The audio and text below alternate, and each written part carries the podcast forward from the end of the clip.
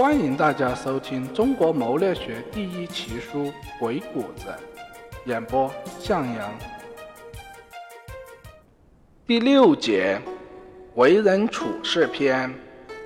故事一：三思而行，别让愤怒之火毁了自己。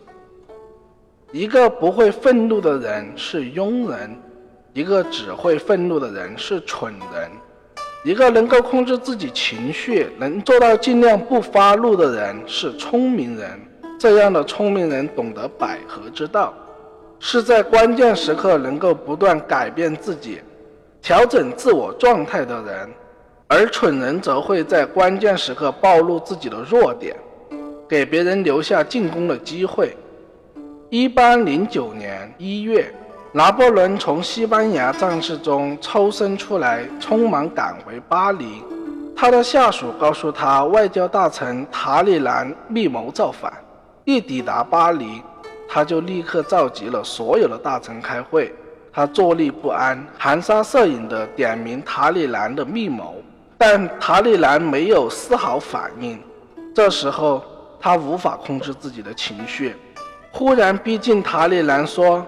有些大臣希望我死掉，但是塔里兰依然不动声色，只是满脸疑惑地看着他。拿破仑终于忍无可忍了，他对着塔里兰粗鲁地喊道：“我赏赐你无数的财富，给你最高的荣誉，而你竟然如此的伤害我！你这个忘恩负义的东西，你什么都不是，只不过是穿着丝袜的一只狗。”说完，他转身就离去了。其他大臣面面相觑，他们从来没有见过拿破仑如此的失态。塔里兰依然一副泰然自若的样子。他慢慢的站起来，转身对着其他大臣说：“真遗憾，各位绅士，如此伟大的人物竟然这样没礼貌。”拿破仑的失态和塔里兰的镇静自若，迅速在人们中间传播开来。拿破仑的威望降低了，伟大的皇帝在压力下失去了理智，人们甚至感到他已经走了下坡路。如同塔里兰事后预言，这是结束的开端。塔里兰激起了拿破仑的怒气，让他情绪失控，这正是他的目的。人人都知道拿破仑是一个容易发怒的人，他已经失去了作为领导的权威，这影响了人民对他的支持。拿破仑当然不是蠢人，但在这件事情上，他实在不够聪明，他没能够控制好自己的情绪，让塔里兰抓住了自己的弱点，而塔里兰则很好的运用了百合之道。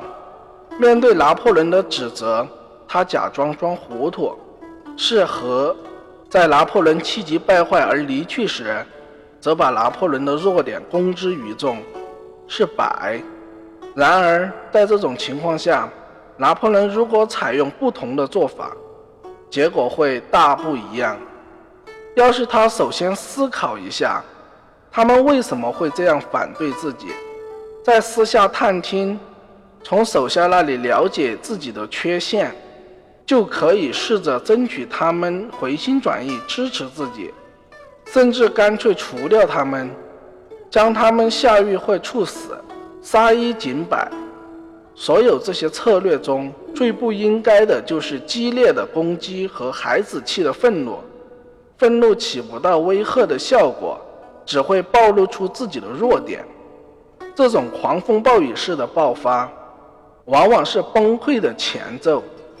一个人的弱点总是在发脾气的过程中暴露出来，这是不懂得和不懂得隐藏，它往往成为崩溃的前兆。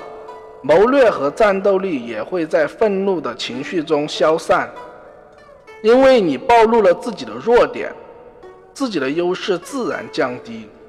所以，保持冷静至关重要。保持冷静，就要懂得百合，该百则百，该和则和。愤怒容易让人失去理智，他们把一点小事看得像天一样大，过于认真，让他们夸大了自身受到的伤害。他们以为愤怒可以让自己在别人眼中更具有权利，其实不是这样的。他们不仅不会被认为拥有权利，反而会暴露更多的缺点，会被认为缺乏理智、难成大气候。怒气还会让人失去别人对你的敬意，他们会认为你缺乏自制力而更加轻视你。以致自己的愤怒并不能从根本上解决问题，你的能量会在这一过程中消耗殆尽，你的心理也会严重受挫。想要解决这一问题，最好的办法就是时刻保持冷静和宽容，事实必藏。面对别人的愤怒，不要多想，更不要被他们的愤怒感染，学会隐忍，降低姿态。就能让自己的心情轻松一些。在东汉末年一场重要的战役期间，曹操的谋士发现几位将领通敌，于是建议把他们处决。但曹操什么也没做，他知道在战争的关键时刻处决这些将领只会扰乱军心，对自己不利，因此他闭口不谈。与拿破仑相比，曹操冷静多了。职场中，面对别人的情绪圈套，你应该保持头脑冷静，事实百合，这样才能够在权力争夺战争中取得主动权。